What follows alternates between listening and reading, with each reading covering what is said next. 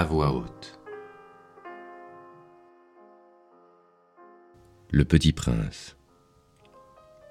Premier épisode. À Léon Werth. Je demande pardon aux enfants d'avoir dédié ce livre à une grande personne. J'ai une excuse sérieuse. Cette grande personne est le meilleur ami que j'ai au monde. J'ai une autre excuse. Cette grande personne peut tout comprendre, même les livres pour enfants. J'ai une troisième excuse. Cette grande personne habite la France où elle a faim et froid. Elle a bien besoin d'être consolée. Si toutes ces excuses ne suffisent pas, je veux bien dédier ce livre à l'enfant qu'a été autrefois cette grande personne. Toutes les grandes personnes ont d'abord été des enfants. Mais peu d'entre elles s'en souviennent. Je corrige donc ma dédicace.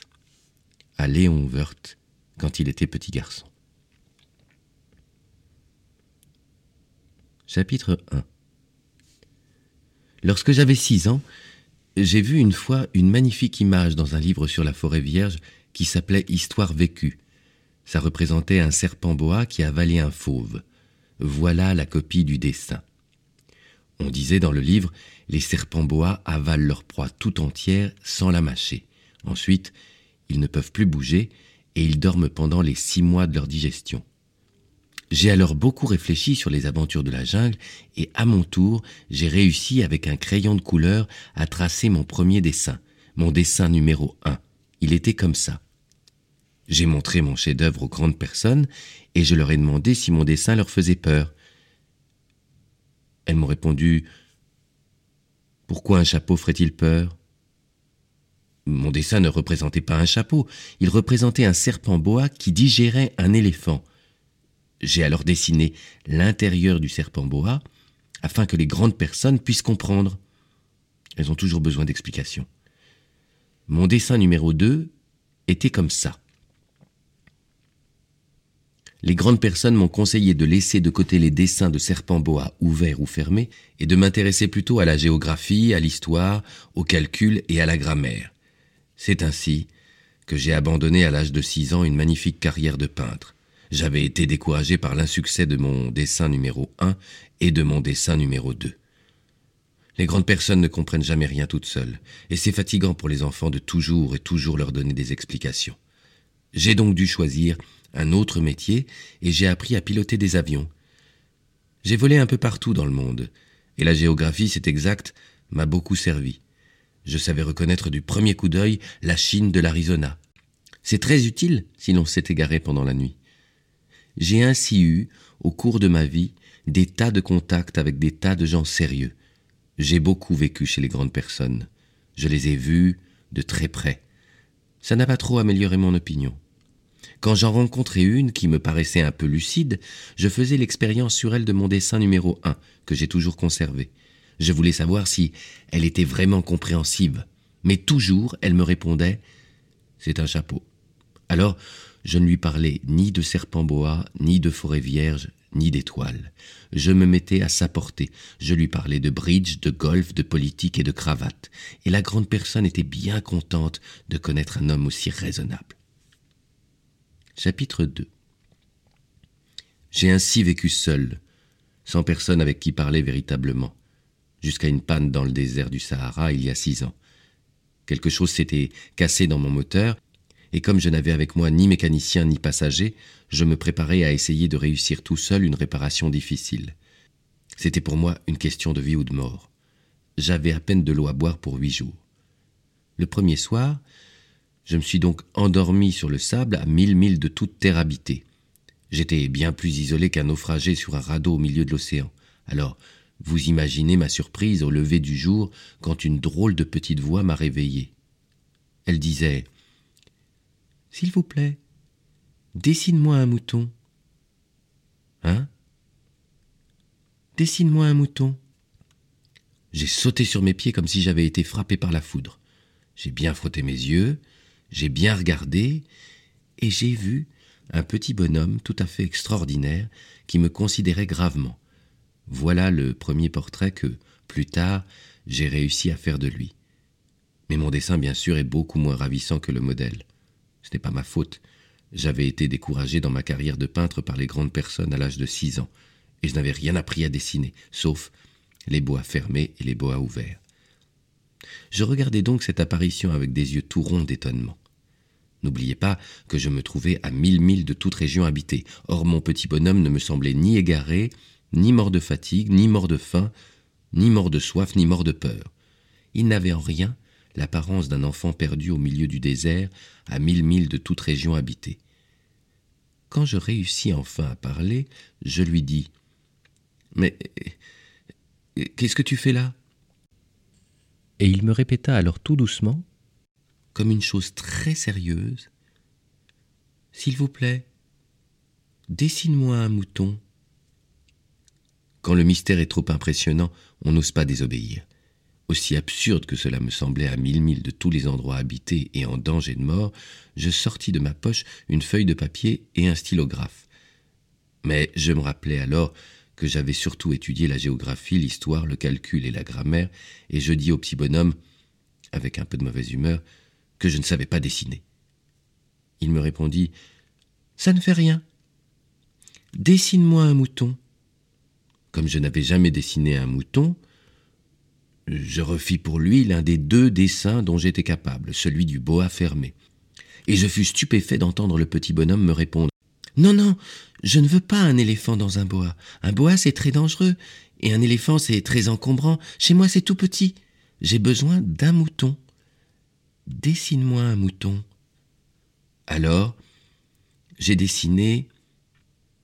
Il regarda attentivement, puis Non, celui-là est déjà très malade, fais-en un autre. Je dessinais. Mon ami sourit gentiment avec indulgence. Tu vois bien, ce n'est pas un mouton, c'est un bélier, il a des cornes. Je refis donc encore mon dessin, mais il fut refusé comme les précédents. Celui-là est trop vieux. Je veux un mouton qui vive longtemps.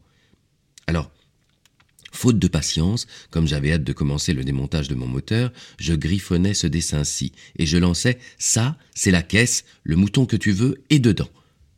Mais je fus bien surpris de voir s'illuminer le visage de mon jeune juge. C'est tout à fait comme ça que je le voulais. Crois-tu qu'il faille beaucoup d'herbe à ce mouton? Pourquoi? Parce que chez moi c'est tout petit. Ça suffira sûrement. Je t'ai donné un tout petit mouton. Il pencha la tête vers le dessin. Pas si petit que ça. Tiens, il s'est endormi. Et c'est ainsi que je fis la connaissance du petit prince. Chapitre 3 Il me fallut longtemps pour comprendre d'où il venait. Le petit prince, qui me posait beaucoup de questions, ne semblait jamais entendre les miennes. Ce sont des mots prononcés par hasard qui peu à peu m'ont tout révélé. Ainsi, quand il aperçut pour la première fois mon avion, je ne dessinerai pas mon avion, c'est un dessin beaucoup trop compliqué pour moi. Il me demanda Qu'est-ce que c'est que cette chose-là Ce n'est pas une chose. Ça vole, c'est un avion, c'est mon avion. Et j'étais fier de lui apprendre que je volais. Alors il s'écria Comment Tu es tombé du ciel? Oui, fis-je modestement. Ah, ça c'est drôle et le petit prince eut un très joli éclat de rire qui mérita beaucoup. Je désire que l'on prenne mes malheurs au sérieux. Puis il ajouta Alors toi aussi tu viens du ciel? De quelle planète es-tu?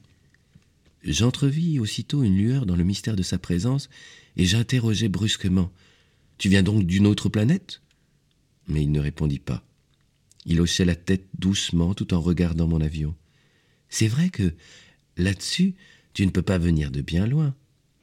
Et il s'enfonça dans une rêverie qui dura longtemps. Puis, sortant mon mouton de sa poche, il se plongea dans la contemplation de son trésor.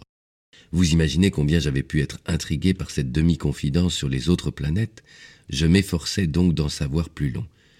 D'où viens-tu, mon petit bonhomme? Où est-ce que c'est chez toi? Où veux-tu emporter mon mouton? Il me répondit après un silence méditatif Ce qui est bien, avec la caisse que tu m'as donnée, c'est que la nuit, ça lui servira de maison. Bien sûr, et si tu es gentil, je te donnerai aussi une corde pour l'attacher pendant le jour, et un piquet. La proposition parut choquer le petit prince. L'attacher? Quelle drôle d'idée Mais si tu ne l'attaches pas, il ira n'importe où, et il se perdra. Et mon ami eut un nouvel éclat de rire. Mais où veux-tu qu'il aille? N'importe où, droit devant lui. Alors le petit prince remarqua gravement. Ça ne fait rien. C'est tellement petit chez moi. Et avec un peu de mélancolie, peut-être, il ajouta Droit devant soi, on ne peut pas aller bien loin. Chapitre 4 J'avais ainsi appris une seconde chose très importante, c'est que sa planète d'origine était à peine plus grande qu'une maison. Ça ne pouvait pas m'étonner beaucoup. Je savais bien qu'en dehors des grosses planètes comme la Terre, Jupiter, Mars, Vénus, auxquelles on a donné des noms, il y en a des centaines d'autres qui sont quelquefois si petites qu'on a beaucoup de mal à les apercevoir au télescope. Quand un astronome découvre l'une d'elles, il lui donne pour nom un numéro. Il l'appelle par exemple l'astéroïde 325. J'ai de sérieuses raisons de croire que la planète d'où venait le petit prince est l'astéroïde B612. Cet astéroïde n'a été aperçu qu'une fois au télescope en 1909 par un astronome turc. Il avait fait alors une grande démonstration de sa découverte à un congrès international d'astronomie. Mais personne ne l'avait cru à cause de son costume. Les grandes personnes sont comme ça. Heureusement pour la réputation de l'astéroïde B612, un dictateur turc imposa à son peuple, sous peine de mort, de s'habiller à l'européenne. L'astronome refit sa démonstration en 1920 dans un habit très élégant, et cette fois-ci, tout le monde fut de son avis.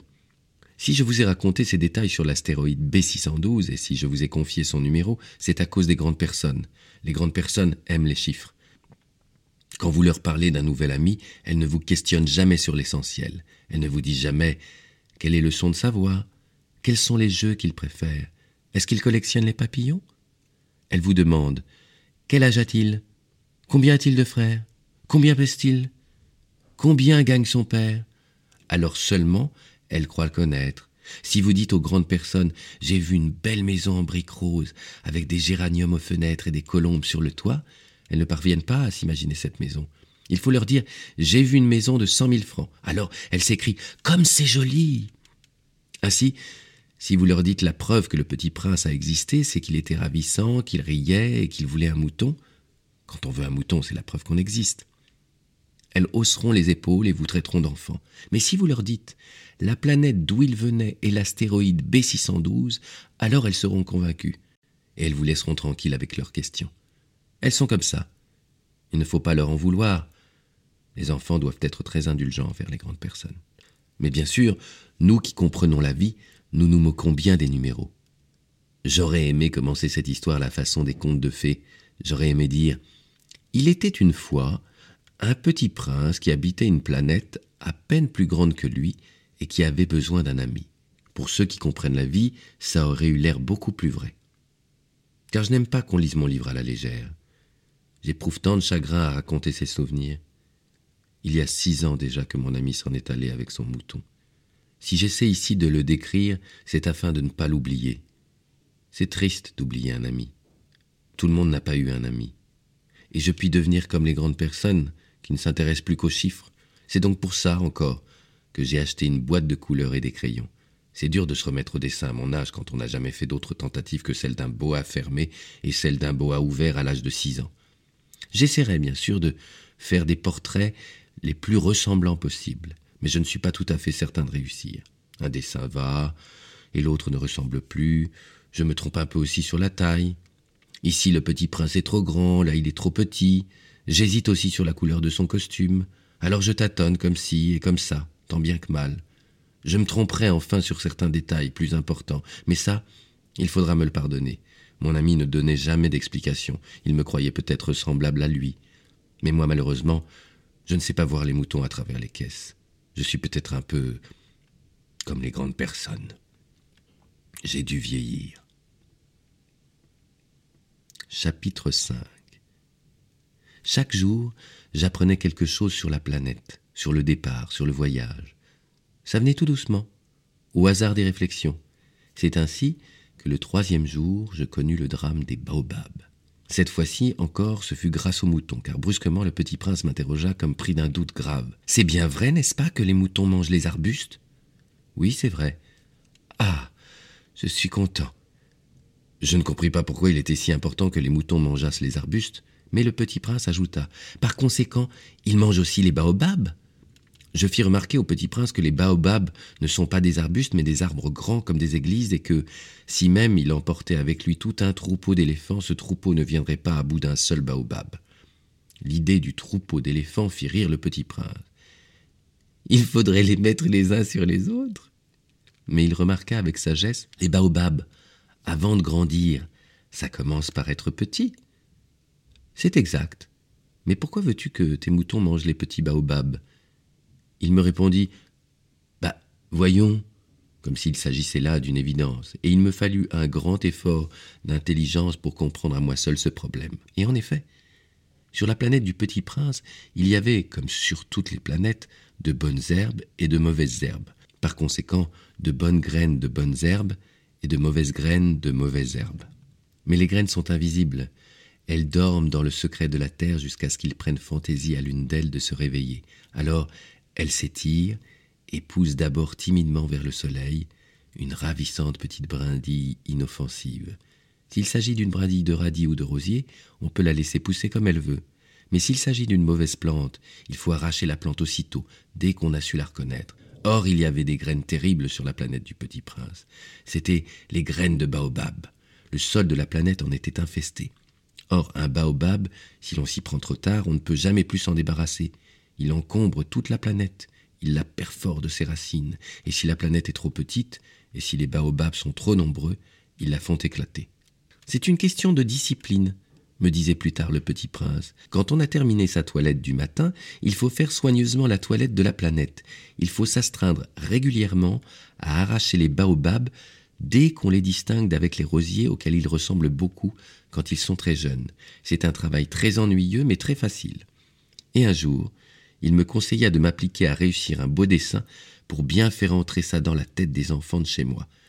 S'ils voyagent un jour, me disait-il, ça pourra leur servir. Il est quelquefois sans inconvénient de remettre à plus tard son travail, mais s'il s'agit des baobabs, c'est toujours une catastrophe. J'ai connu une planète habitée par un paresseux il avait négligé trois arbustes. Et sur les indications du petit prince, j'ai dessiné cette planète-là.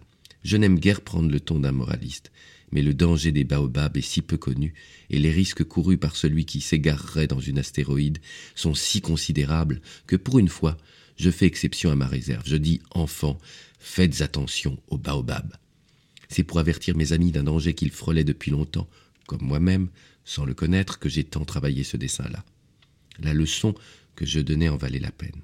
Vous vous demanderez peut-être pourquoi n'y a-t-il pas dans ce livre d'autres dessins aussi grandioses que le dessin des baobabs La réponse est bien simple.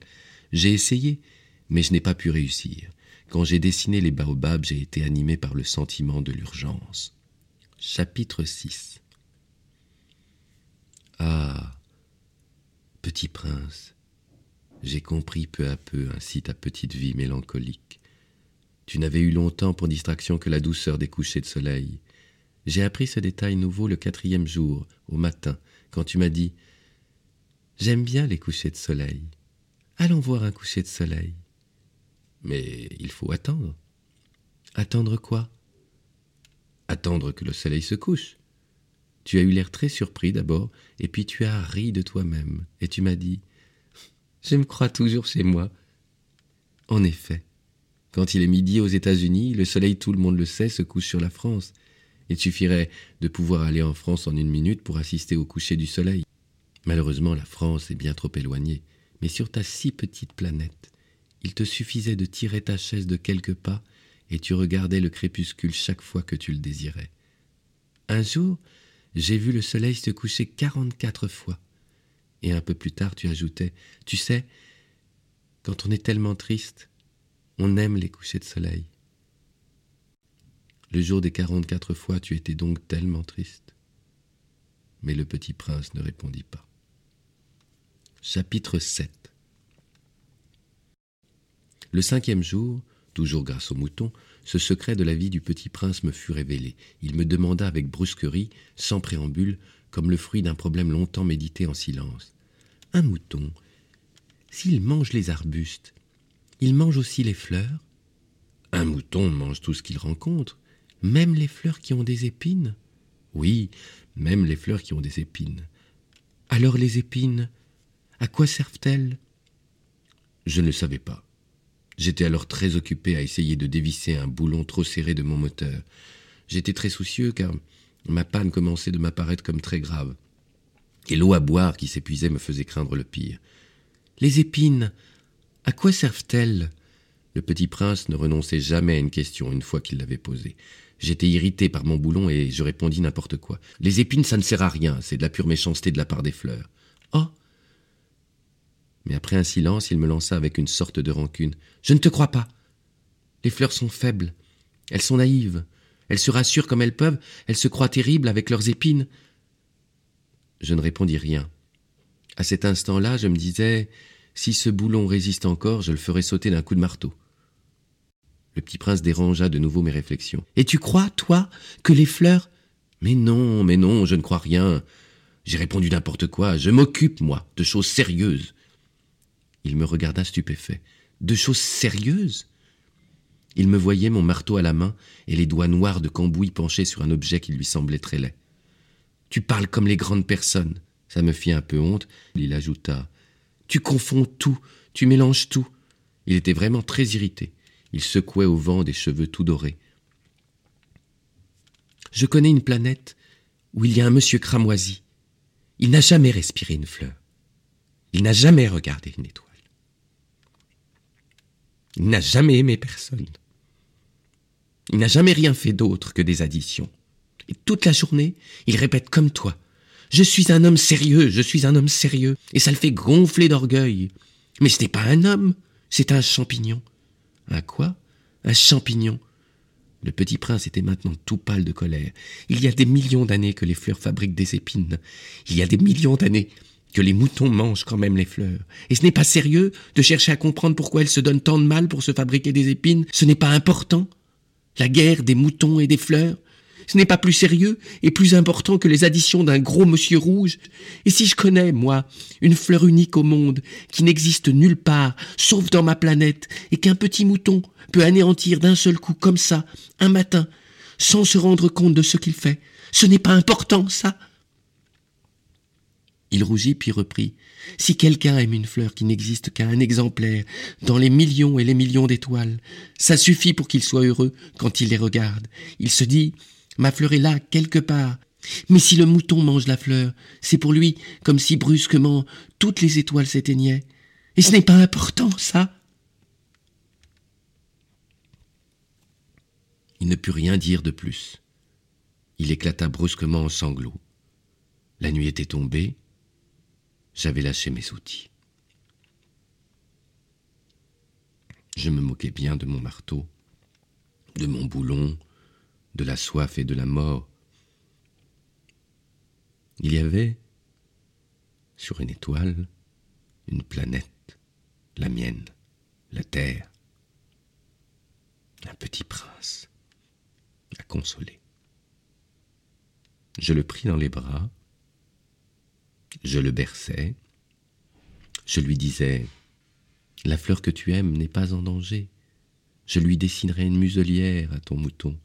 Je te dessinerai une armure pour ta fleur. Je. Je ne savais pas trop quoi dire. Je me sentais très maladroit. Je ne savais pas comment l'atteindre ou le rejoindre. C'est tellement mystérieux, le pays des larmes.